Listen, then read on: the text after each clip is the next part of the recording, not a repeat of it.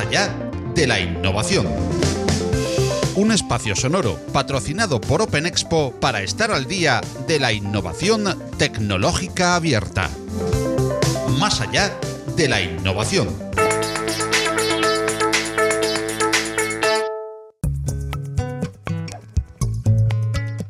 Hace tan solo unas semanas tuvo lugar la interesantísima mesa redonda La revolución de la inteligencia artificial. Esta mesa redonda se enmarca dentro de la labor de divulgación que patrocina Open Expo Europe en sus diferentes canales de comunicación. La mesa redonda se hace podcast para esta edición de Más allá de la innovación en el afán de Open Expo de ofrecer estos interesantes contenidos en la mayor cantidad de formatos posibles. A la mesa redonda virtual estuvieron en diálogo tres expertos y expertas en la materia como son Juan José Cerrolaza Martínez, Idoia Salazar y Frankie Carrero. Dicha mesa redonda fue moderada por nuestras compañeras Beatriz Cerrolaza y Andrea Andrade, con las que ya os dejamos en esta nueva edición de Más allá de la innovación. Hola, buenas tardes a todos. Es un placer para nosotras, para Beatriz y para mí, estar otra vez al frente de una mesa redonda tan interesante como la que traemos hoy sobre inteligencia artificial. Hoy moderaremos Beatriz Rolaza, CEO de My Public Inbox y yo misma, coordinadora de eventos de Open Expo,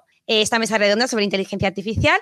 El título es La revolución de la inteligencia artificial y para hablar de inteligencia artificial en todas sus vertientes contamos con tres invitados de lujo. El primero de ellas es eh, Idoya Salazar, doctora en periodismo y profesora en la Universidad CEU San Pablo. Es además presidenta y cofundadora de la asociación sin ánimo de lucro Odisee IA, en la que además es la responsable del área de ética e inteligencia artificial. Forma parte del consejo editorial de la publicación AI and Ethics y es miembro de muchas plataformas y organismos implicados en la regulación y el análisis de las implicaciones éticas de la inteligencia artificial. Bienvenida, Idoya.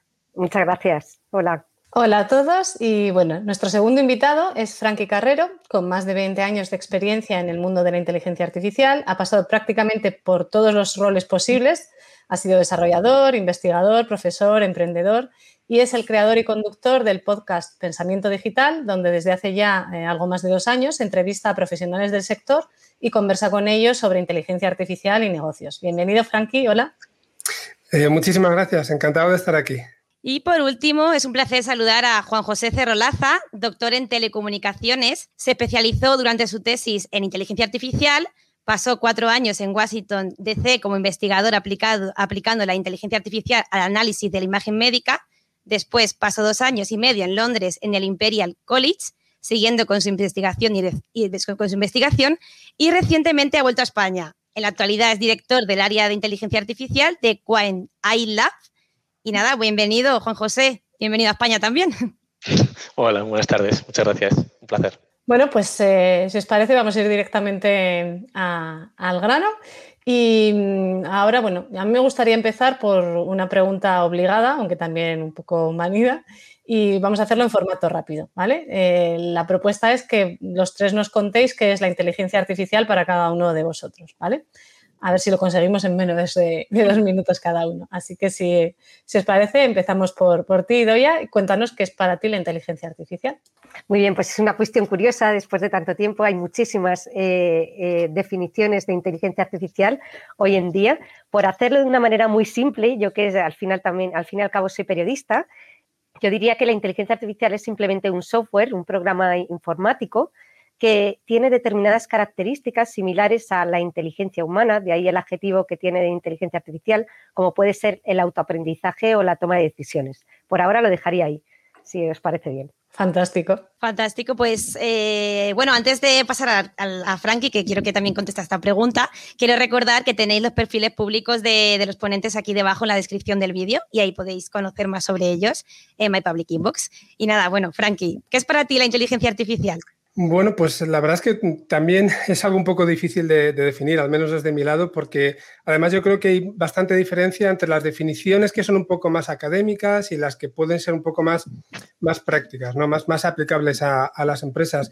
Estoy muy de acuerdo con la definición que, que daba Idoya, entonces simplemente quizá hacer esta distinción. Podemos hablar de una inteligencia artificial más práctica, simplemente eh, hablando de aplicaciones que solucionan problemas de forma similar a como lo haría una persona, si queréis verlo así. Y podríamos hablar de una inteligencia artificial general, que es hacia lo que nos gustaría ir, que es más, más académica, como esa inteligencia a la que queremos llegar en la que el sistema realmente debería ser capaz de adaptarse al medio, de aprender de, lo que hay alrededor y de solucionar problemas que son, que son nuevos y que nunca ha visto y de la que estamos bastante lejos. Entonces, matizo un poco lo que decía Idoya, pero me, sirve perfectamente su definición. Pues estupendo y estamos cumpliendo lo de los dos minutos. Ahora, Juanjo, cuéntanos qué es para ti la inteligencia artificial. Pues no creo ni que sea una pregunta obvia ni manida en absoluto, porque creo que mucha gente cuando oye la palabra inteligencia artificial piensa en Terminator y que nos van a invadir pues, una inteligencia que, va a borrar al ser humano de la, de la, faz de la Tierra.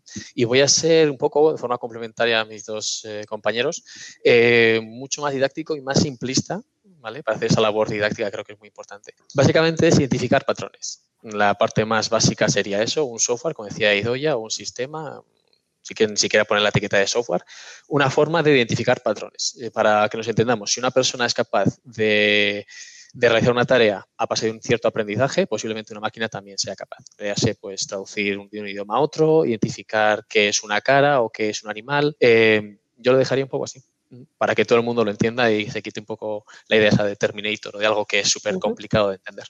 Pues muchas gracias por las respuestas, la verdad que muy completa la de los tres. Y nada, a mí me gustaría seguir por el análisis del momento que estamos ahora mismo, ¿no? Que estamos viviendo como el boom de la inteligencia artificial. Y me gustaría preguntaros eh, que, a qué creéis que se debe, que, cuál creéis, cuál es vuestro análisis de la situación que estamos viviendo ahora mismo y si queréis, empezamos por ti, Juanjo, ya que has acabado ahora, has terminado tú con la anterior pregunta. Sí, sí, bueno, pues yo creo que, que el boom que estamos viviendo ahora mismo de la inteligencia artificial, eh, bueno, ya ahora mismo empezó casi ya en el 2015, 2013, 14, ¿verdad? Eh, se debe a la confluencia de dos factores principales. La primera es la disponibilidad de una gran capacidad de computación, desde las GPUs, pues muchos dispositivos ahora mismo en la nube, con una gran capacidad de cálculo y asequible también a muchas empresas. Y la segunda es la disponibilidad de datos. Eh, ahora mismo vivimos en la era de la inteligencia artificial y sobre todo la edad del dato, ¿verdad? Eh, y para que todo el mundo también entienda, de nuevo voy a ser muy gráfico. Imaginaos que vamos, queremos llevar un cohete a la luna, necesitamos dos cosas, ¿no? un motor muy potente y mucho combustible. Y ahora mismo tenemos las dos cosas. Pues eh, estupendo, muy gráfico efectivamente.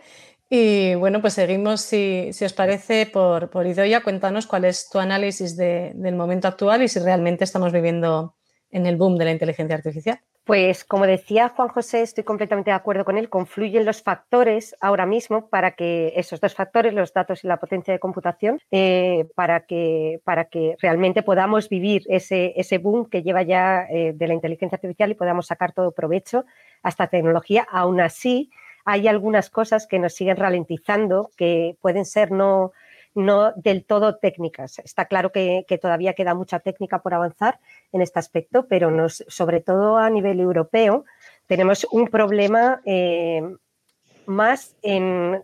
Yo creo que tenemos uno de un problema importante que nos hace no avanzar tan rápidamente como quisiéramos en esta, en esta cuestión, que es por un, eh, principalmente la confianza en esta tecnología derivada de los prejuicios que tenemos eh, respecto a esta tecnología y también eh, principalmente en cuanto al uso de los datos, la privacidad de los datos, ciertos temas regulatorios que nos hacen ser mucho más precavidos y nos hacen mm, avanzar con, un poco de recelo en, el desarrollo de esta tecnología. Igual en, en Estados Unidos sí que están en, otro, en otra fase en el que sí que están sacando mucho más provecho a esta, esta, pues esta confluencia de factores, pero es verdad que en Europa estamos eh, no por, la, por el momento de la técnica, sino por otra, otras cuestiones de, por ejemplo, eh, en estos recelos que tenemos un poco más lentos en comparación con, con otros, con otros países en este momento. Nos queda pues avanzar en, ese aspecto y también en,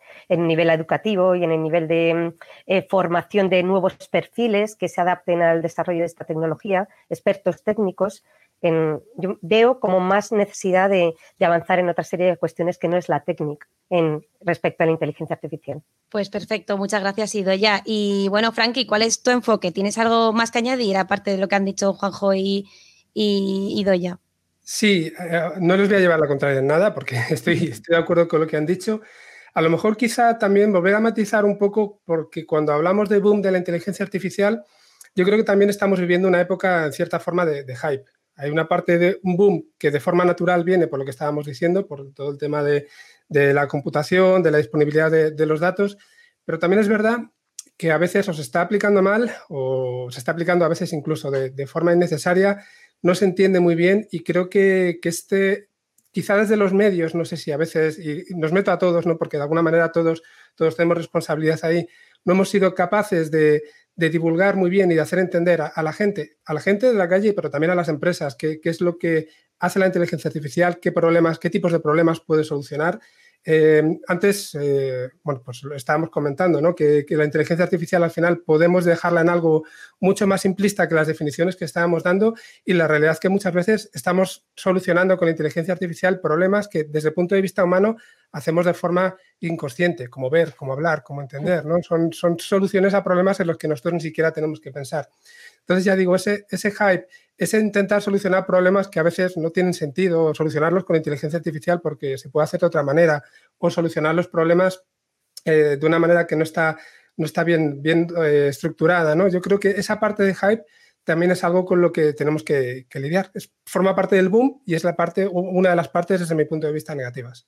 Pues muchas gracias. Idoia, querías comentar algo. Sí, eh, respecto a lo que estaba comentando Frankie, estoy completamente de acuerdo y yo creo que es uno de los grandes problemas que hay con la inteligencia artificial en la actualidad, que esperamos más, hay muchas predicciones muy positivas respecto a si se invierte en inteligencia artificial y estamos magnificando en la actualidad, yo creo, el, su uso.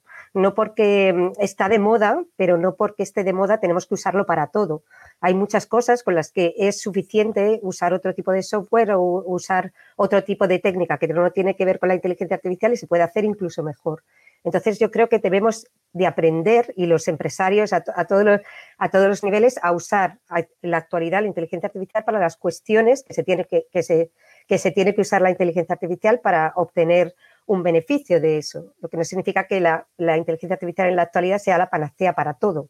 Lo será para cuestiones, cosas muy específicas que puedan aportar eficiencia en los procesos, en determinadas cosas, siempre que los datos sean correctos y que se pueda usar. Pero no hay que es para todo. Yo creo que es un poco un, fallo de, de, perfiles muy técnicos que tendemos, o tienden o tendemos, me incluyo, a veces una vez que tienes una solución una tecnología, buscar problemas que puedas resolver en lugar de al revés, de buscar soluciones para problemas.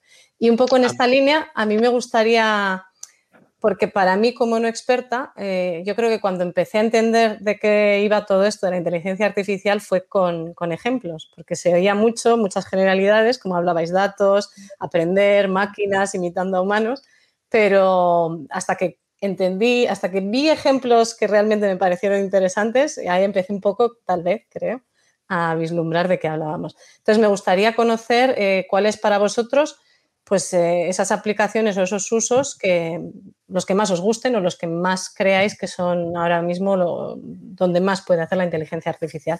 Si te parece, Juanjo, cuéntanos, por ejemplo, tu, visión y tu experiencia. Pues muchas gracias, Beatriz. Eh, de hecho, voy a enlazar esta pregunta con la anterior sobre el hype.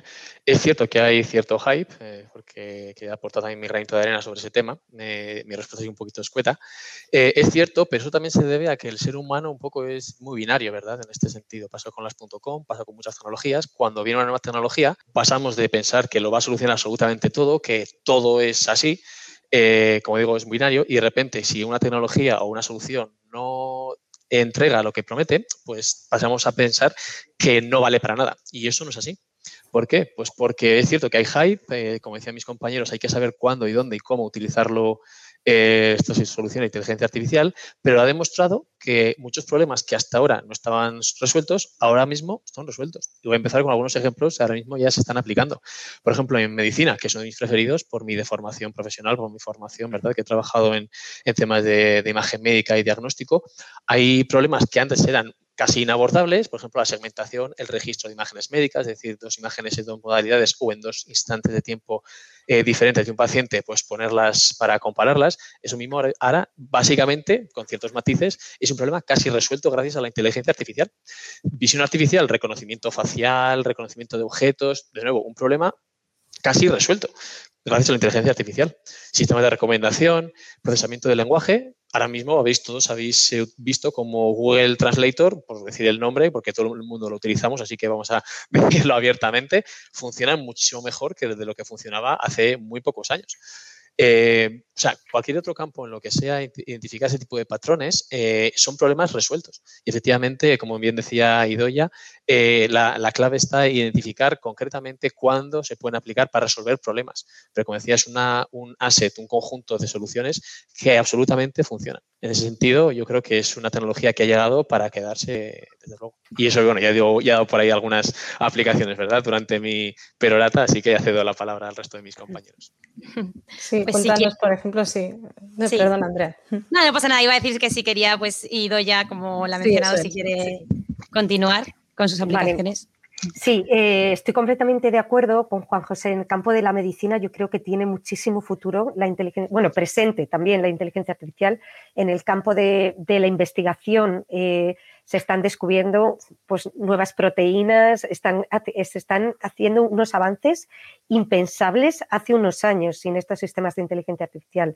En el campo del, e incluso para luchar contra el cambio climático, para hacer em, predicciones a la hora de hacer predicciones en las empresas respecto a nuevos a desarrollo de negocio, ya por poner ejemplos más concretos y que pueden ser realmente ya aplicados. Por ejemplo, el Metro de Madrid tiene sistemas de inteligencia artificial para eh, eficiencia energética, para lograr eficiencia energética, pero yo creo, yo sinceramente, yo creo que, no podemos no usar la inteligencia artificial y que en, pocos años eh, vamos a vivir una revolución que no reconoceremos lo que, lo que pasaba hace cinco años, ahora mismo. Eh, yo creo que vamos, y muy necesaria, no muy necesaria, gestión de pandemias, desarrollo de enfermedades, predicciones de enfermedades, eh, muchas cosas muy buenas. Y lo que no debemos hacer es ralentizar este proceso, pero sí que tenemos que hacerlo con cuidado y haciendo uso responsable de él. Hay que tener un balance importante en este aspecto, pero sin ninguna duda debemos apostar por ello. Pues muy interesante. De hecho, fíjate, nos estás contando cosas. Yo no sé si tú lo sabías, André, no tenía ni idea que en Metro de Madrid se usaba para el tema de eficiencia energética. Pues ahora cuéntanos, Frankie, a ver si se nos ha quedado alguna aplicación.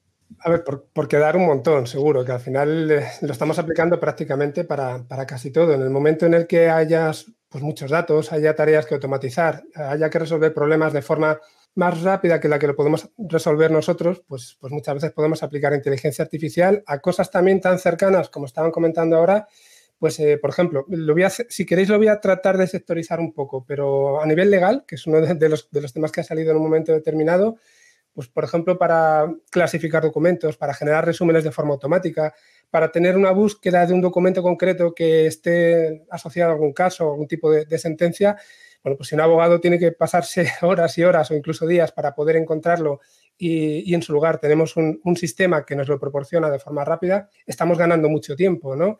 Eh, en marketing, que también se ha, comentado, pues eh, quizás las recomendaciones son una, aplicación, pero la predicción de intención de, intención de, compra o de abandono, o incluso la formación de, grupos de usuarios para poder tratarles de, forma distinta también, o en finanzas para evaluar riesgos de, impagos, por ejemplo, detectar fraude en tarjetas. O sea, ahí realmente estamos tan rodeados de aplicaciones por todas partes que casi lo que decía Idoya no se pueden utilizar y es que miremos donde miremos, la estamos, la estamos utilizando. De hecho, aplicaciones que antes se resolvían con algoritmos más normales, por decirlo así, ahora los estamos resolviendo con este tipo de algoritmos de forma completamente transparente. Sí, yo creo que la, que la pregunta ahora no es, ¿verdad? Por hacer un titular, no es si la inteligencia artificial eh, funciona o puede ayudarte, sino cómo puede hacerlo, porque la primera respuesta ya estaba clara. Sin duda. Y si me permitís también, cuando comentaba antes la parte del hype, hablaba de las empresas creo que está relacionado con, esto que estabas comentando ahora, Juanjo. Eh, quizá uno de los problemas muchas veces es el hecho de, para una empresa, de evaluar si tiene los datos. Lo primero, si tiene los datos para poder aplicar inteligencia artificial.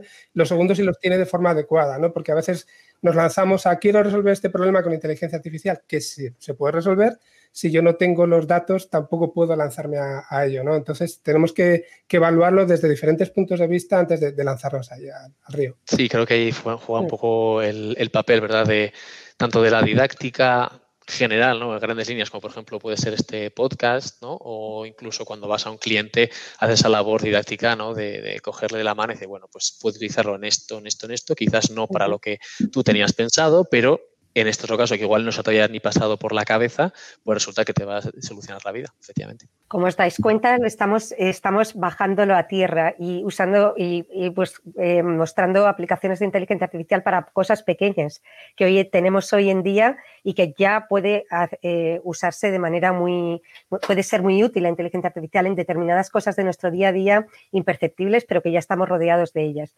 no, no estamos pensando en una inteligencia artificial ya eh, a nivel general ni cosas que, sí, eso, sino que poco a poco se va a ir viendo en, cosas muy concretas, como lo que decía Frankie también, de aplicaciones a jurista, para juristas, de ayuda a juristas, o a, la medicina, a las empresas, cosas concretas, y luego poco a poco irá creciendo. Es la manera de, ir asumiendo esta tecnología en nuestro día a día. Pues pues me encanta lo que estáis contando. De hecho, lo que vemos en las películas, ¿no? Lo típico de las películas americanas del abogado buscando entre un montón de libros, ya no, jurisprudencia ya no, ya no tendrá sentido. Pues eh, siguiendo un poco en, eh, retomando algo que has mencionado tú, Idoya, eh, sobre la regulación y las políticas a nivel europeo, a mí me gustaría saber vuestra opinión a nivel ya política nacional. Recientemente se ha creado la Secretaría de Estado para la Digitalización y la Inteligencia Artificial con Karma Artigas al frente y me gustaría saber, bueno, pues qué, están haciendo, si se está haciendo bien y qué esperáis vosotros de, esta Secretaría de Estado y de las políticas nacionales. Madre mía, eso sí que, a ver, ¿nos mojamos o no? Te toca, además iba a decir, te toca a ti, ya. Sí. Pues eh, bueno, ya el, paso que se ha dado, que se dio en diciembre del año pasado con la publicación de la Estrategia Nacional de, Inteligencia Artificial, ya es un paso grande. Llevábamos años, años detrás de la publicación de una Estrategia Nacional en Inteligencia Artificial. Se habían creado varias, pero al final por cambios políticos pues no, había, no habían visto la luz. Entonces, realmente el paso que se ha dado eh, pues ya es, un paso importante. Las medidas que propone ahora están a punto de, bueno, se publicó y ahora van a publicar, van a sacar los diferentes, para empezar a implementarse las diferentes medidas que tienen. Eh, uno de los, de los pasos más importantes que tiene es eh, pues una inversión muy grande en, en inteligencia artificial para poner al día a las empresas españolas. Este, como he comentado antes, es verdad que en Europa llevamos un poco de, retraso respecto a, otras eh, potencias importantes en este área, como puede ser eh, China o, Estados Unidos, y lo que se está intentando también a nivel español, a la cola de Europa, siguiendo las directrices europeas, es invertir en, es potenciar la inteligencia artificial, retención del talento en inteligencia artificial en España, en nuestro caso, y potenciar los perfiles específicos que fomenten eh, la inteligencia artificial en nuestro país, pero todo con una con cierta base eh, regulatoria de, con cierta base regulatoria que nos haga hacer una tecnología segura. Eh, sobre esto, pues ahora estamos, pues se, se, va a hacer la inversión, se va a hacer las diferentes, se está trabajando en una certificación, también una certificación sobre sobre algoritmos de alto impacto en, inteligencia artificial lo que, lo que, o, sellos de calidad eh, sobre estos algoritmos para intentar que, pues que, haya una garantía de calidad. Y, también se está esperando a las directrices que, están tardando en desarrollar en, la Unión Europea para que vean a ver en qué casos pues hay que, hay que mantener esa regulación, hay que tener más cuidado si, se prevé, si todo va en como, parece que va a ir, en, Europa pues están persiguiendo la regulación sobre casos de uso muy concretos y sobre, sobre situaciones pues, más sensibles, como puede ser, por ejemplo, el reconocimiento facial o, la autonomía de los algoritmos de inteligencia artificial y en sectores muy, más sensibles, como puede ser la administración pública o el transporte o, por ejemplo, la sanidad. Entonces, se regulará muy posiblemente o habrá regulación en referencia a, estos casos de uso tan concretos, de manera que la regulación no impida que sigamos eh, aumentando la inversión y el desarrollo en inteligencia artificial. Pues muy interesante tu aportación, Idoya. La verdad que creo que muchísima gente no desconocía todos los que nos has contado sobre la Secretaría de Estado. Y bueno, también nos gustaría conocer la opinión de Frankie y de Juan José, así que si quieres, Juanjo, eh, danos tu impresión sobre la Secretaría de Estado de la IA. Sí, pues como decía, como decía nuestra compañera, es muy, muy interesante, aunque sí que es cierto que quizás llevamos un poquito, no tarde, pero bueno, sí que esperaba antes, por ciertos diferentes motivos, pues quizás haya llegado en este preciso momento. Eh, interesante, decía, una, una iniciativa incluso económica, una aportación económica, creo recordar que eran unos 600 millones. Suena muy bien, todavía por detrás de otros países, por ejemplo Francia, y bueno, para que la gente también le ponga, aterrice un poquito también este, este plan de acción, esta estrategia nacional de inteligencia artificial, creo que estaba articulada en unas seis, seis ejes que abordaba y, luego 30 acciones que tocaban palos desde de la parte más social, ¿verdad? Intentando eh, fomentar o incentivar algoritmos o aplicaciones más sociales de inteligencia artificial. Eh, hasta también su, pasando por el impacto medioambiental, también la parte regulatoria, incluso la parte de formación, como decía antes para atraer talento, tanto nacional como extranjero, eh, nuevos planes de formación, eh, impacto, tratar de incentivar eh, algoritmos, incluso la adopción de algoritmos de inteligencia artificial por parte de la administración para que los puedan hacer más eficientes. Yo creo que es muy interesante, sobre todo porque el gobierno muestra una iniciativa clara para, para respaldar este, este tipo de, como decía, este tipo de tecnologías que ha llegado para quedarse. Eh, la han demostrado ya eh, eh, en muchísimas aplicaciones en el sector privado y indudablemente pues que la toma la posición de, parte del gobierno tenía que tenía que producirse efectivamente. A ver cómo se articula el resto de, las acciones pero estamos todos a la expectativa. Muy bien pues Frankie cuéntanos. Sí a ver no, no lo voy a poder contar mejor que lo que lo han contado ya Ido ya y Juanjo. Quizá eh, bueno, nos habéis preguntado realmente por la Secretaría de Estado y han terminado ellos dos y yo hubiera hecho exactamente lo mismo, hablando también de, la Estrategia Nacional de Inteligencia Artificial de este, de este ENIA, ¿no? que yo creo que se estaba llamando así. Y mm, entre otras cosas también porque la Secretaría se acaba de, crear, no sabemos muy bien hacia, hacia dónde va a ir, ¿no? esperamos que, que bien. Yo lo que sí creo que es importante es que como en tantos otros ámbitos que por desgracia tampoco se hace, como son, puede ser la educación o la, o la sanidad, estaría bien tener un pacto de Estado que no nos lleve a esta situación que, los dos también habéis comentado de eh, se han hecho varios grupos, hemos pasado por varias fases, se ha tirado trabajo de, un año entero que han hecho otros grupos hasta que al final hemos llegado a esto y si dentro de unos meses o de un año o de tres, los que sean, eh, se cambia de gobierno, pues igual nos vuelvan a tirar por tierra y, y tengamos que volver a empezar de cero. Yo creo que deberíamos intentar, eh, o deberían desde el gobierno, desde, desde los partidos, pues concebir un plan que sea común a todos, que sea sostenible en el tiempo y que se, que se, mantenga y también de alguna forma que mantenga una cierta coherencia y consistencia con el resto de medidas que se hacen en, otros, en otros contextos, ¿no? Porque además, fijaos que estamos hablando que las aplicaciones que tiene la inteligencia artificial van para todos lados, van para todos los sectores de, que podamos pensar, desde, desde empresariales hasta sociales, gubernamentales, de Estado, absolutamente de todo. Entonces, bueno, si desligamos una cosa de otra, si no tenemos esa cierta continuidad, pues a lo mejor esto que se ha creado ahora y esto que se ha, que se ha hecho de, de ENIA, pues es, algo momentáneo y, no, sirve para tanto. Estupendo, pues, sí. Como que haya un poco de continuidad y que no sea algo prometedor que se queda ahí cuando haya cambio de gobierno. Seguimos, Andrea, ¿sí? Sí, nada, quería pues dar las gracias a, a Frankie por la aportación y también quería recordar al público que pueden hacer preguntas por el chat y que luego al final de la mesa redonda dejaremos 15 minutos para responder todas las dudas que tengan a cualquiera de los, de los invitados. Y nada, bueno, quería seguir en la misma línea que estábamos hablando, ¿no? Y ahora que se está hablando mucho de esto de las auditorías algorítmicas, eh, me gustaría preguntaros si creéis que son realmente necesarias. Y bueno, si queréis empezamos por ti, Doya, ya que fuiste la primera anteriormente, pues por seguir un mm. poco la misma línea. Yo creo que, yo creo que sí, que las auditorías algorítmicas sí que serán necesarias y son necesarias, pero con sus, con sus matices. En el sentido, no siempre yo creo que hay que ver, yo cada vez huyo más de la, la generalización en temas de inteligencia artificial. La regulación no se hace sobre la tecnología en sí, se hace sobre casos de uso muy específicos.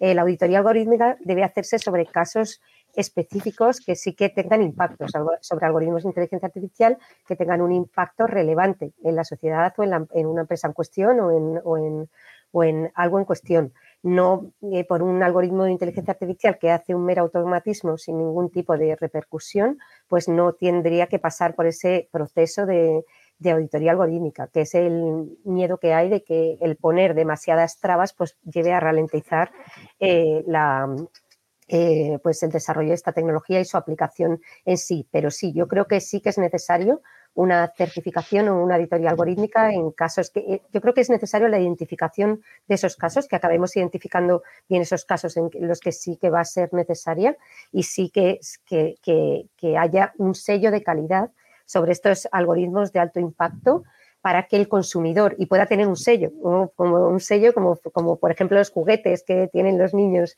o eh, para, para, que no tenga una repercusión negativa sobre él o este tipo de, cuestiones. Creo que es la, sería la manera de que el consumidor se sentiría más seguro o el receptor de ese, de ese producto o servicio con inteligencia artificial, que no sabe nada, nada ni tiene por qué saber sobre inteligencia artificial, pues se sienta más seguro y confiado en el uso de, ese producto o servicio. Con ella. Yo creo que sí que, pero en casos específicos, como comentaba. Estupendo. Bueno, pues ahora nos contáis, Frankie, por ejemplo, cuéntanos cuál es tu opinión al respecto. Sí, cuando habéis hecho la pregunta de auditoría algorítmica, a mí realmente me han venido dos cosas a la cabeza. Por un lado, el concepto de transparencia en los algoritmos, que de alguna forma puedas entender cómo funcionan y el por qué han tomado las decisiones.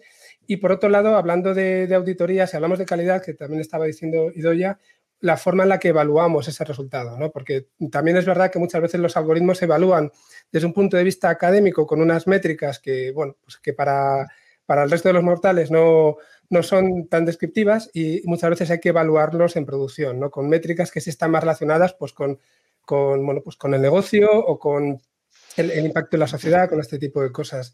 Desde el punto de vista de la transparencia, uno de los conceptos que está asociado a esto es el de explicabilidad, que es un palabra de estos que viene del inglés, que no, sabría muy bien, o comprensibilidad, cómo, cómo decirlo en castellano, y que trata de, de, pues de, alguna forma de abordar esta cuestión de un algoritmo nos puede explicar cómo ha tomado la decisión, cuál ha sido el proceso que le ha llevado a tomar esta decisión o hacer esta, esta predicción. Y aquí lidiamos con que hay una serie de algoritmos que sí que nos lo pueden decir de una forma bastante clara y fácil, pero hay otros algoritmos que, que no. Entonces creo que, como bien decía Idoya, hay ciertas aplicaciones que sí necesitan esta transparencia o ciertos contextos en donde sí que se necesitan y quizá hay que trabajar un poco más en ese, en este tipo de, algoritmos para tratar de, conseguir que, los expliquen. Y de la misma forma que le pedimos a una persona muchas veces que nos diga el por qué ha tomado una decisión, un juez por qué ha tomado una decisión, pues a lo mejor un algoritmo en un momento determinado, un modelo ya entrenado, vaya, nos tiene que decir el por qué ha tomado esa, decisión.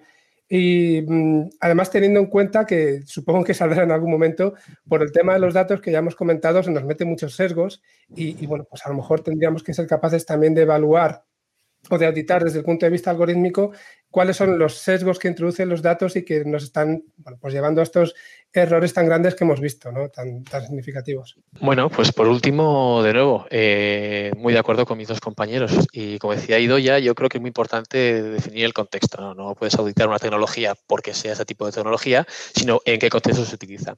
Para volver a un ejemplo que todos utilizamos, eh, a nadie le importa muy bien el por qué Google te da esa, traducción, ¿verdad? Siempre y cuando pues, funcione muy bien. Sin embargo, pues igual te interesa más saber en otro contexto. De nuevo, vuelvo a mi ámbito particular por mi formación profesional, porque el algoritmo me está diciendo que este, que este escáner del cerebro pues, tiene más probabilidades de desarrollar o negativamente un tumor que otro, porque tiene otros, otro tipo de implicaciones. El por qué eh, quizás volviendo un poco y diciéndome el que no hay que auditar o no se deberían de auditar únicamente este tipo de tecnologías, ¿por qué este debate resulta especialmente relevante eh, en el tema, del contexto de la inteligencia artificial?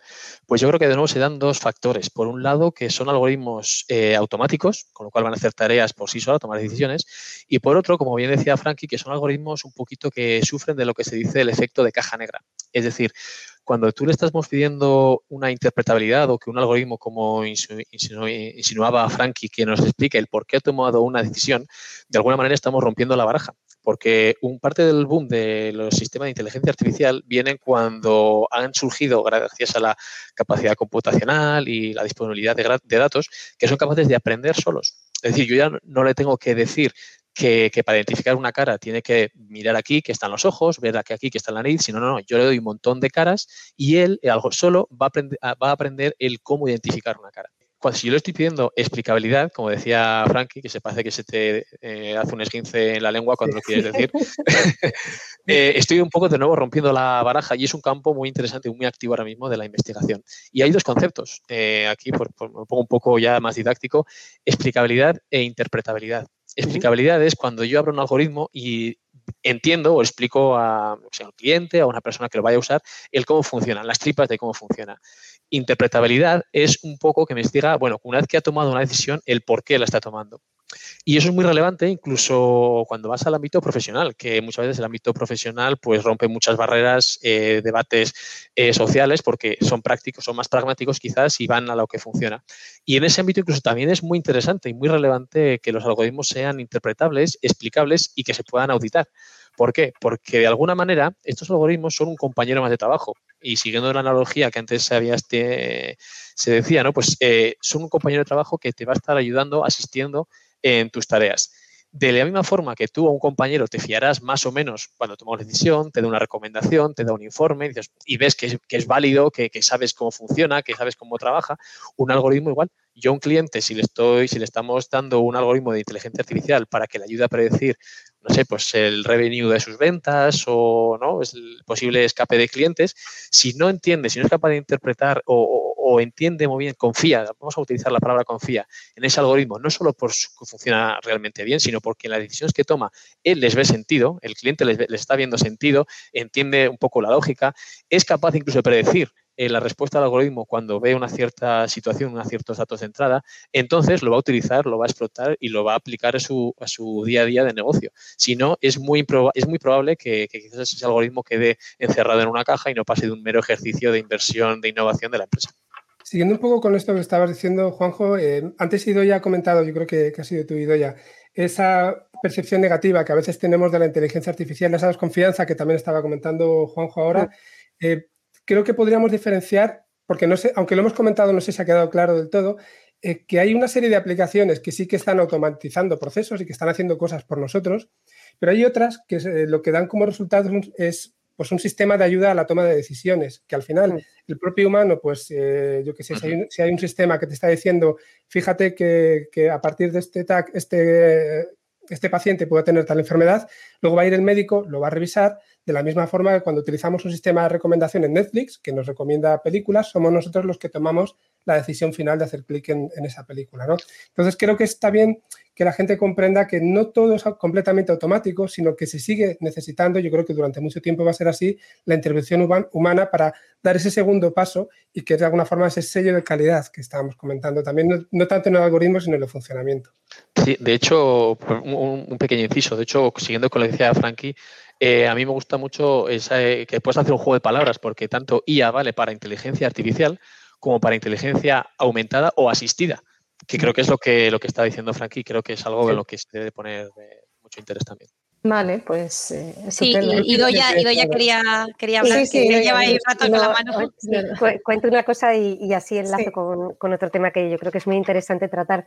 Yo, respecto a lo que decía Frankie, voy a incidir en, en lo que comentaba, que, que, espera que por mucho tiempo seamos los humanos los que sigamos tomando algunas decisiones. Yo espero que para siempre y veamos, se, eh, aunque en muchos casos seguro que no es así, teniendo en cuenta pues las aspiraciones del ser humano, de los retos, lo, que nos gustan los retos, de, de dotar a la máquina de superpoderes, más allá de los que esto, pero sí que, mm, sí que yo creo que es muy importante esta visión de tenerla, teniendo en cuenta todos los prejuicios que tenemos sobre, sobre esta tecnología, mantener siempre al ser humano como centro y a la IA como una herramienta de ayuda para aumentarnos, y de ahí enlazo con, como lo que comentaba Juan José de inteligencia artificial aumentada, para aumentar nuestras capacidades intelectuales. Igual que en la, revolución industrial, pues con las máquinas se nos eh, aumentaron nuestras capacidades físicas, ahora con la inteligencia artificial aumentamos nuestras capacidades intelectuales, lo que significa que no dejamos,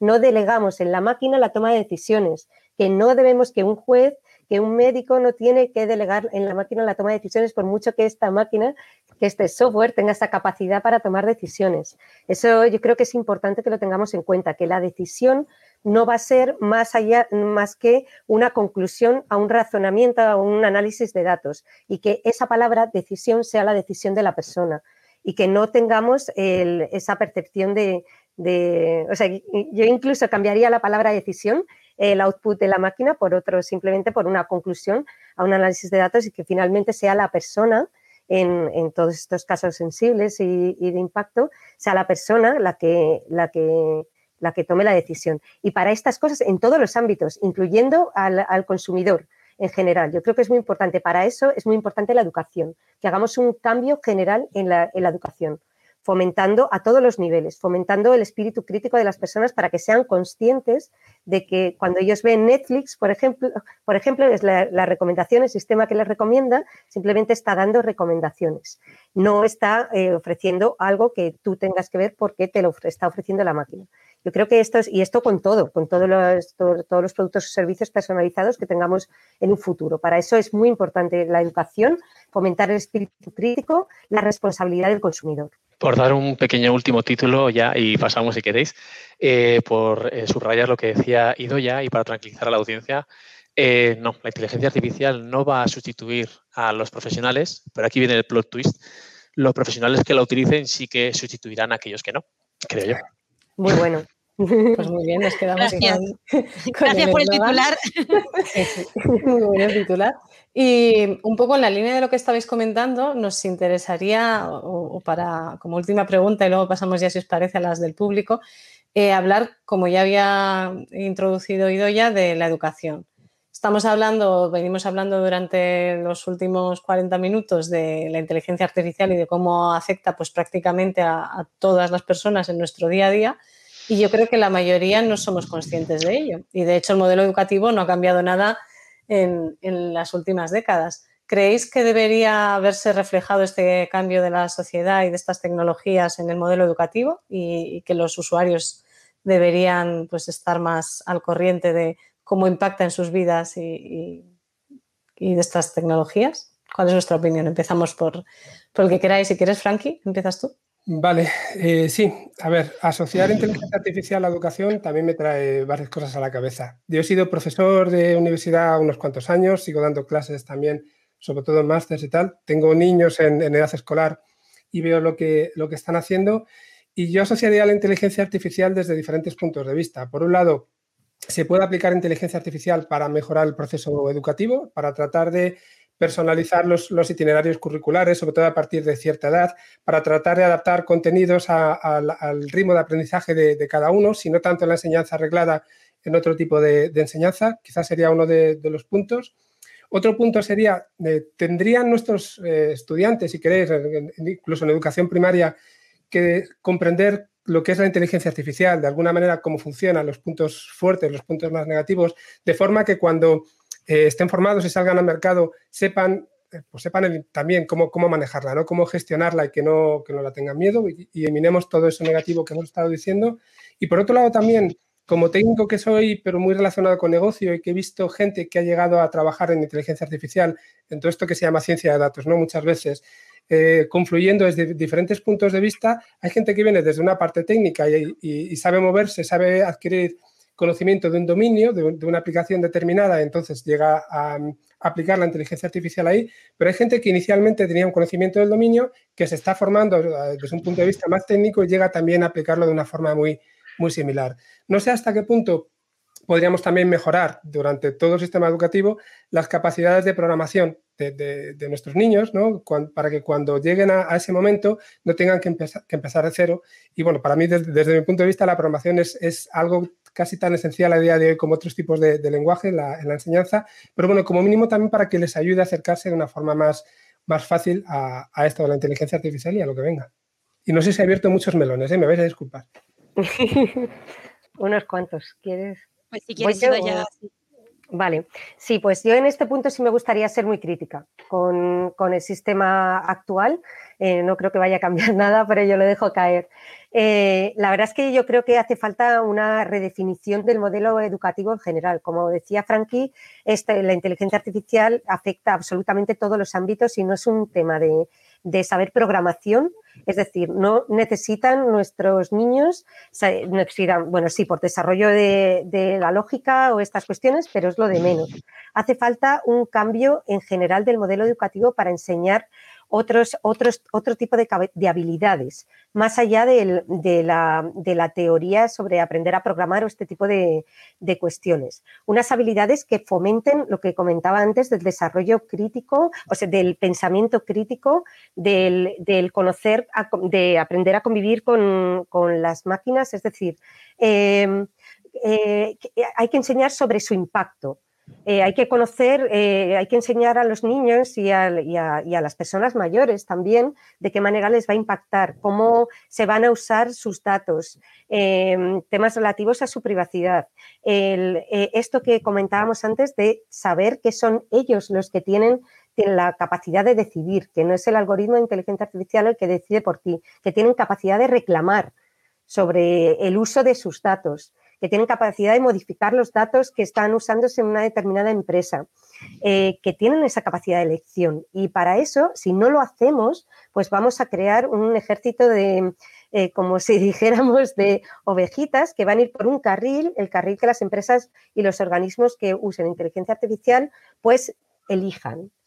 Por lo tanto, yo creo que es muy importante que demos un cambio en general al, al, a toda en, la política educativa, pero y la centremos principalmente en el desarrollo de esas habilidades y fomentemos de manera importante el espíritu crítico, si no va a ser muy perjudicial para los consumidores, en el sentido de que nos vamos a dejar llevar de una manera muy fácil. Por lo tanto, yo sinceramente espero que, va a ser muy complicado y más en, ciertos países, pero, se debe hacer un esfuerzo, porque si no va a ser muy fácil que nos dejemos manipular. Pues muchas gracias, Idoya. Si te parece, Juanjo, vamos acabando con tu opinión sobre este tema y ya luego pasaremos a, las preguntas del público. Sí, por supuesto. Eh, bueno, eh, aquí mis compañeros han tocado varios temas en los que quizás voy a hacer un poquito de, repetir, ¿verdad?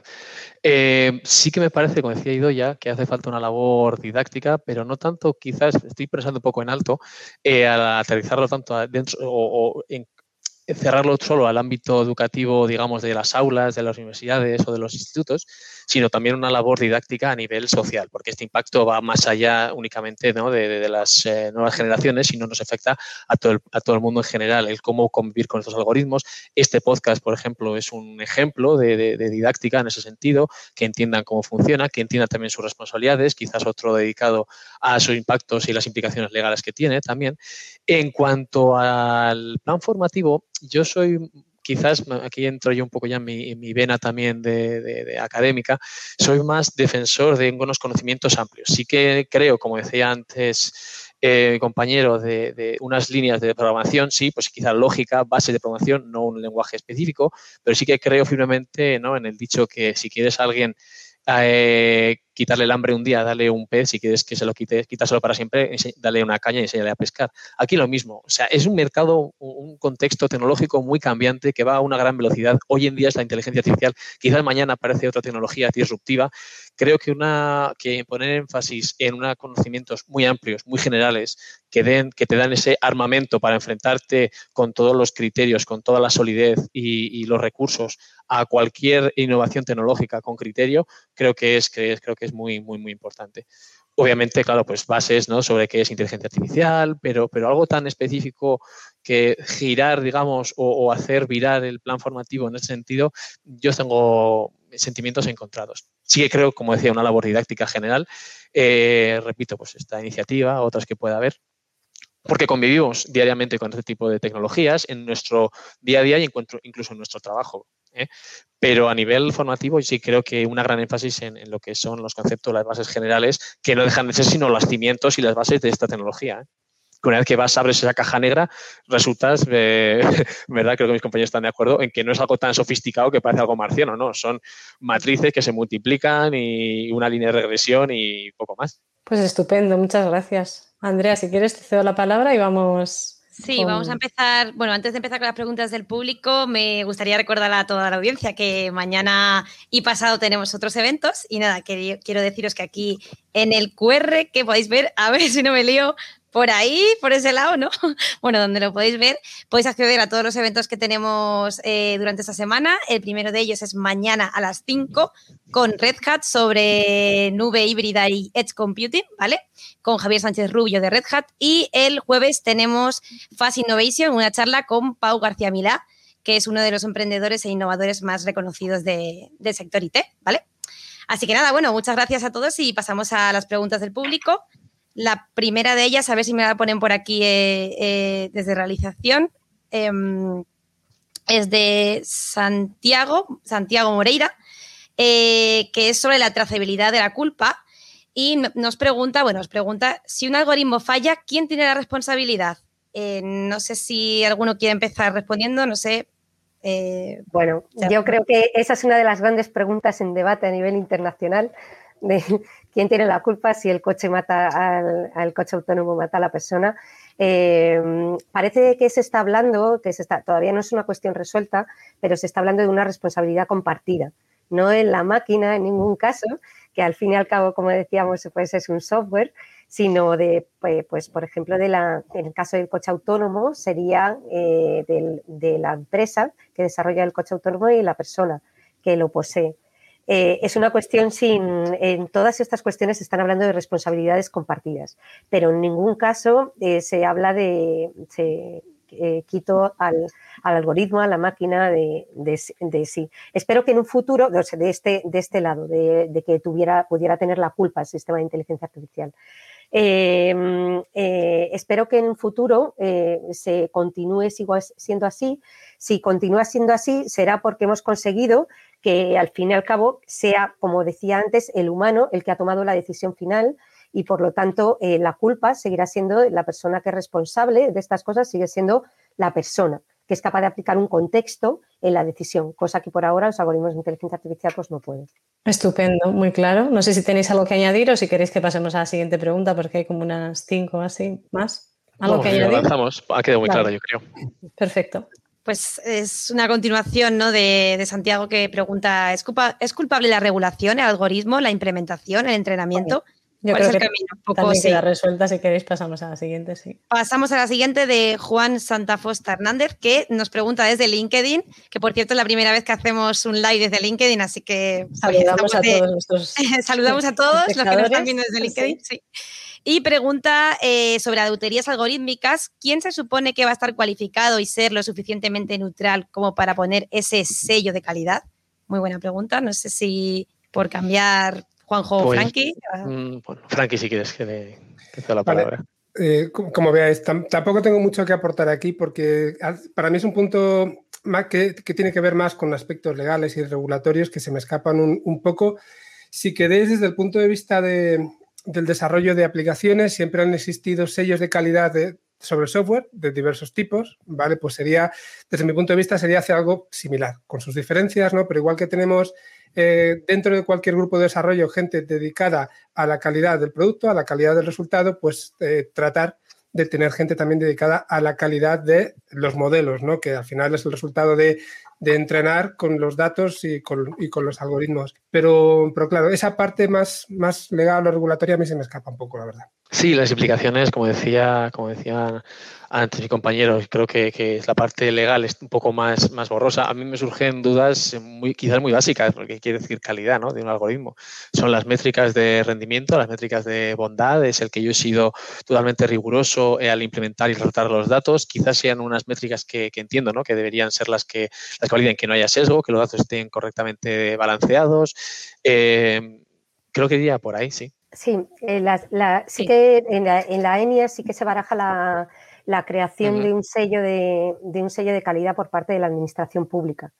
Como, eh, entonces, la idea es que se desarrolle este sello de calidad y que sea la administración pública eh, la, que, la, que, la que ponga este sello de calidad como entidad independiente, la que, pues la que ponga este sello de calidad a la, a la, a la inteligencia artificial pertinente. Eh, nosotros, por ejemplo, en, en Odisea tenemos un departamento que estamos desarrollando pues también un servicio integral más allá de ese sello que dé en, certificación o, auditoría algorítmica para poner ese sello de calidad desde, una entidad independiente. Pero finalmente yo creo que lo que va a pasar es que, eh, por lo que se está persiguiendo en la ENIA, es que haya un sello oficial por parte del gobierno, eh, de la administración pública me refiero, en el que, pues, que se, para, para, para poner ese sello de calidad a determinados algoritmos de inteligencia artificial de alto impacto. Entendido. Pero, mi duda era más Sí, no, Mi duda es más, más que quién eh, avala ese sello, que entiendo que tiene que ser un organismo público, el, gobierno, el ministerio que sea o el competente, ¿tiene recursos para auditar, eh, es decir, el, propio gobierno o lo externalizará? Y ahí está la cosa que preguntaban, si va a ser lo, bastante neutral, si tendrá capacidad quien se le encargue esa auditoría. Uf, eso eh, lo que se va a hacer y según conozco, pues se va a hacer, se hace un concurso público para el desarrollo de este, este sello y no, no bueno, la, la, administración pública en sí, pues eh, que yo conozca, pues lo que va a hacer es eso, es hacer concurso público para que distintas entidades, incluyendo nosotros también Odisea Iremos, pues eh, consultorías y, y, otras empresas que actualmente tienen esa capacidad, tienen ya herramientas para auditar a los algoritmos de inteligencia artificial, pero en, materia, en materias específicas. Por ejemplo, eh, lo que comentábamos de los sesgos, para prevenir los sesgos en, los datos o, eh, determinadas eh, los niveles de explicabilidad, de, determinados parámetros que ya tenemos em, claros respecto a cómo auditar estos algoritmos de inteligencia artificial, pues hay muchas consultorías, unas cuantas grandes consultorías que ya lo tienen muy claro y, la idea es que ayuden al gobierno en, este desarrollo de, este sello de calidad. Eh, respecto a la pregunta si esto va a ser neutral o no, esperemos que sí, pero eso nunca se sabe. Nosotros, eso sí que es, eh, pues podríamos poner otras cuestiones cuando se mete la... Yo creo que la idea, la idea, bueno, lo que al final queremos, todos estamos en el mismo barco en esto y todos queremos, pues, algoritmos de calidad para fomentar la confianza de los consumidores. Entonces, yo creo que que, eso es muy importante, que, al final si el consumidor ve que un producto o servicio pues no va a tener una buena repercusión sobre él o va a tener un impacto negativo, pues al final no lo va a consumir y esto pues es una rueda, pues al final eh, la, empresa producirá menos y al final pues todo este necesidad de, de, impulsar la inteligencia artificial en España se quedará en la nada. Entonces ya por pura necesidad de crear confianza en los consumidores y en los profesionales, yo creo que se hará una buena labor en este sentido. Esperemos. Yo soy muy positiva siempre. a ver. pues entonces, si eres positiva, sí, sí, a ver. Andrea, seguimos con la. Con la siguiente pregunta de Antonio Iglesias del Río, que dice: McKinsey dice que el 70% de los proyectos comerciales llamados de IA, no analytics, fracasan en la empresa. Mi experiencia es que es mucho mayor que el 70% si se incorpora el ROI. ¿Qué opináis? Bueno, si queréis, comento desde mi experiencia también en, empresa a diferentes niveles, con empresa propia, en consultoría y de todo este tipo de cosas, yo estoy de acuerdo en que puede ser mayor del 70%. De hecho, yo he leído estudios que te hablaban del 80 y casi el 90%. ¿no? Sea como sea, desde luego es, demasiado alto y hay, mucho, mucho margen de mejora. ¿sí? Sí, como creo que enfatizando cosas que decíamos antes, ¿no? que está claro que puede aportar muchísimo en muchísimos ámbitos, profesionales, personales. La clave está en dar, como decía, enfatizar la parte que hemos dicho antes de la, esa labor didáctica de cuándo funciona y en qué se puede utilizar. Ahí, pues desde la parte en la que trabajo yo ahora también de consultoría, hacemos esa parte didáctica. Viene un cliente, quiere aplicar inteligencia artificial para solucionar este problema, pues le entiendes el problema y le puedes decir, oye, pues, pues tiene razón, tiene sentido aplicarlo aquí, o quizás no, hay que hacer un business case y, y evaluar también ese, ese, ese retorno que le da. Eh, pero como decía, hay casos en los que evidentemente está funcionando, por ejemplo, los, los, asistentes virtuales, la gestión documental. Eh, claro, luego pasa el que te, entras un poco en la, esa, espiral que, decíamos antes al comienzo del, podcast, del hype, que es utilizar esto para todo, porque como decía antes, el ser humano es muy binario vale para todo y de repente no vale para nada. Pues parece que esta pregunta va un poco, seguramente sea mayor del 70%, tampoco quiere decir que no valga para nada. Ese 30% para el que vale te va a solucionar la vida, seguro, claro. Claro, lo importante a lo mejor es el por qué, ¿no? ¿Por qué son valores tan, altos? Y mi experiencia es que no se, no, se, no se enfoca desde un punto de vista estratégico. Directamente empiezas yendo de abajo hacia arriba y no, sabes muy bien cómo, cómo tirar. ¿no? no se plantea bien cuál, lo que decíamos antes, datos, problema, entorno, todo lo que hay que hacer previamente antes de tirarte a empezar con un proyecto. De acuerdo al 100% con mis compañeros. Perfecto, pues si queréis pasamos a las siguientes, que hay varias, ¿eh? está el público participativo, eh, de Andy Moret Reina, que dice, ¿la IA se está moldando a la actividad humana o es la actividad humana la que se está moldando a la IA? ya, no sé si queréis pues dar turnos de palabras. Venga, ya que has empezado tú, tira. Yo solo he dicho.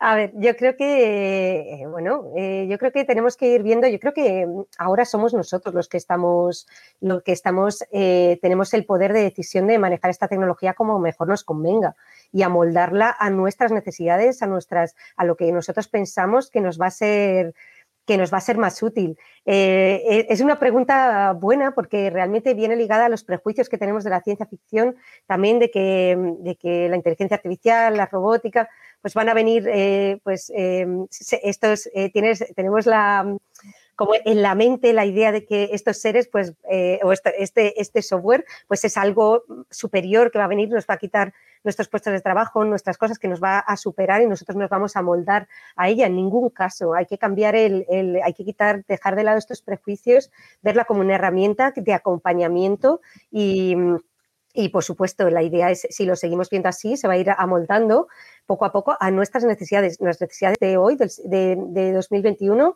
En 2022 se amoldarán las que haya entonces, poco a poco, de una manera paulatina. Al principio, eh, amoldándolo a cuestiones muy específicas en las que nosotros veamos que puede ser útil. Todo el rato estamos hablando sobre las mismas cosas y poco a poco ir creciendo con ello. Una vez que tengamos preparados los datos, la iremos, la iremos comprendiendo mejor, iremos viendo mejor sus efectos e iremos creciendo con esta tecnología según vaya pues, em, repercutiendo positivamente en nuestro beneficio. Yo, creo que tampoco debemos perder de vista que la inteligencia artificial, quien está detrás somos los propios humanos, ¿no? Los que, los que la desarrollamos, la damos el enfoque de hecho, los dos grandes paradigmas, por decirlo así, que detrás de la inteligencia artificial, que sería la inteligencia artificial simbólica y, por, simplificarlo si queréis, el aprendizaje máquina, ¿no? el aprendizaje automático, son enfoques muy diferentes, pero que han sido diseñados por humanos. Entonces, quizá hablamos a veces de inteligencia artificial como un ente abstracto cuando no somos nosotros los que estamos detrás. Desde mi punto de vista, al final eso lo que nos lleva es que el, camino es en las dos direcciones, ¿no? Quizá tiende, al centro. Como somos los humanos los que, los que la manejamos, la acercamos a los humanos y los usuarios se acercan también a, cómo se usa la inteligencia artificial. Sí, sí, sí, estoy totalmente de acuerdo con lo que decía ahora Frankie. Y la respuesta a la pregunta es que sí, que sí. Claro, es una nueva tecnología disruptiva en muchos ámbitos que ha llegado, como decíamos, para quedarse. Y es claro, ¿no? Que también nos, nos amoldamos nosotros y cambiamos nuestros hábitos. Ahora mismo vamos hablando con nuestro teléfono pidiéndole que nos lea cuentos por las noches. o diciéndole que cambie de canal por nosotros. Obviamente, esa, faceta de cambiar hábitos humanos eh, se produce que se y la otra parte también es cierta y es por un mero darwinismo profesional y de las soluciones. Aquí enlazando con la pregunta anterior, aquellas soluciones que no funcionen y que no se acoplen a nuestras necesidades no se van a adoptar. De ahí que ese revenue o que sea porcentaje de éxito de implicación de inteligencia artificial por parte de las empresas, que dice empresas, dice usuarios o cualquier otro, sea, se esté, sea ahora mismo tan bajo. ¿Por qué es tan bajo? Porque se está utilizando para todo. Y como decía yo, ese darwinismo al final que, que persiste en casi todos los ámbitos de la vida, pues únicamente sobrevivirán aquellos que son realmente, que aporten eh, valor, pero también estamos cambiando nuestros también hábitos, claro. O sea que es un sí, sí. Una pregunta trampa esta, ¿eh? y, creo que a veces se nos olvida también que hablamos de inteligencia artificial como si interactuáramos directamente con ella, pero realmente interactuamos a través de un producto. Siempre hay un producto por encima, ¿no? Y eso eso es algo que no podemos perder de vista porque condiciona también todo esto que estamos diciendo ahora. Igual que han cambiado nuestros ámbitos con productos más sencillos, bueno, pues son productos más complejos simplemente con los que tenemos que interactuar y que nos pueden condicionar mucho más que, otros, nada más. Pues muchas gracias. Eh, nada, deciros que estamos ya fuera de tiempo. Tenemos algunas que otras preguntas más, pero vamos a hacer la última que nos ponen por aquí, que es la de David Yepes, que dice, ¿cuál es su opinión sobre las implicaciones a largo plazo de este titular? Instan a Biden a apoyar armas de inteligencia artificial para hacer frente a China y a, Rusia. Bueno, yo espero que Biden tenga la suficiente cabeza como para no no hacer esto. Yo creo que armas de inteligencia artificial, bueno, no sé específicamente a lo que se refiere, si son armas autónomas de inteligencia artificial. Como sabéis, a nivel, bueno, a nivel europeo sí que se están haciendo, eh, pues se ha paralizado el uso, supuestamente, el uso de la inteligencia artificial en temas de armamento autónomo. En Estados Unidos yo espero que ahora con, con Biden igualmente pues se tienda a no usar eh, temas de armamento autónomo en, temas de inteligencia artificial. Pero bueno, hay una cosa muy clara, que es hay una capacidad clara de esta tecnología y un uso muy, pues que en temas de, armas autónomas y en el campo militar, pues puede ser eh, o puede ser útil en el campo de batalla, a ver lo que estoy diciendo, útil muy entre comillas, a ver, eh, para, por ejemplo, que, no haya tantas vidas humanas en juego en estas cosas.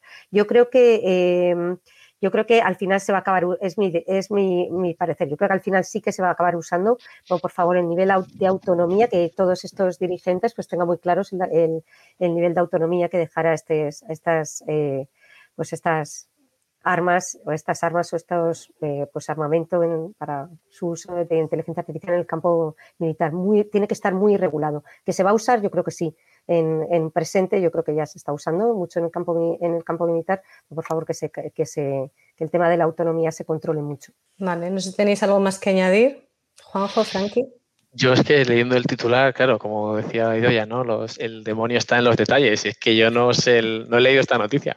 Entonces no sé en qué contexto se, refieren, claro. Eh, yendo a la parte que creo que, eh, la pregunta va orientada ¿no? al tema de tener armas autónomas, pues yo creo que todavía estamos un poco más, eh, más lejos de ello, ¿no? Claro, y también entrando en un terreno muy, muy fanganoso, ¿no? Que, que incluso Idoya ha entrado de puntillas y se ha quedado como, como salgo de aquí, ¿no? Claro, si eso requiere una intervención más, vamos a utilizar la palabra quirúrgica, ¿no? Por el hecho de utilizar eh, reconocimiento de patrones y demás, pues, pues bueno, pues sería, es una opción que está, que está ahí. Lo que no sé muy bien que dice frente a China y Rusia.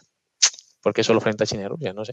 Quiere decir que que, este titular no me quiero mojar mucho porque es que no conozco los mm. detalles. Entonces, eh, también puede ser otros, otros contextos, incluso como ciberataques, ¿no? que es que también es otro, otro sistema, que no sé, todo el mundo piensa en un misil, un dron que, te va, que, va a empezar a lanzar bombas nucleares y, puede ser incluso eh, temas preventivos de ciberataques o identificar cuentas fake. Eso también es eh, defensa, claro, y eso también ayuda a la inteligencia artificial, claro. Sí, sí, sí o modificar resultados de elecciones actuando en redes sociales, ¿no? Es, verdad que hay tantas formas de atacar ahora mismo que la primera que nos viene a la cabeza son las bombas, ¿no? las armas, mm. pero, pero bueno, hay, hay otras, otras maneras mucho más sutiles de, conseguirlo. Pero fijaros, eh, ya por finalizar, se están usando, eh, por ejemplo, por el tema de las deepfakes, que los vídeos que el uso de la inteligencia artificial para temas eh, de, modificación de, de vídeos, que se está usando mucho también se están usando para, para uso de la inteligencia artificial para estas apps, para estas aplicaciones, también se está usando inteligencia artificial para detectarlas. O sea, para lo, que, lo que quiero decir es que la inteligencia artificial no hay que verla solo como, como un problema, sino que la tecnología en sí no es el problema, sino el uso que hacemos de, de esa tecnología en todos los ámbitos. Tenemos que seguir persiguiendo a los malos, a las personas malas, más allá de, de la tecnología en sí. Vale, pues eh, bueno, yo creo que ya nos hemos pasado del tiempo que habíamos establecido. Muchas gracias a, nuestros tres ponentes, ha sido una mesa interesantísima y a todos nuestros espectadores y oyentes desde YouTube y desde LinkedIn informaros que bueno, las preguntas que se os hayan quedado o si alguno ha sido tímido y no ha, no ha querido ponerla pero tiene alguna consulta, pues podéis contactar con los tres ponentes a través de su perfil público en My Public Inbox. Para los que no lo conozcáis, es una plataforma que pretende fomentar el contacto respetuoso a través de, Internet. Y bueno, pues también que sepáis que hay promociones activas que os permitirán ganar tempos y poder contactar con perfiles de todos los ámbitos eh, sin coste. Así que ha sido un placer. Muchas gracias a todos. Muchas gracias. Muchas gracias. gracias. Más allá de la innovación es un proyecto divulgativo en formato podcast patrocinado por Open Expo. Suscríbete al podcast en Google Podcast, Apple Podcast, Evox, Spreaker, Spotify, audios de YouTube o visítanos, óyenos y suscríbete al feed en nuestra web más allá de la innovación.com. Si te gustan los contenidos que te ofrecemos en Más allá de la innovación, comparte con todos nuestro podcast o apóyanos con tus likes y valoraciones, ayudándonos así a crecer y poder seguir trayendo cada semana más y mejores audios alrededor de la innovación tecnológica abierta.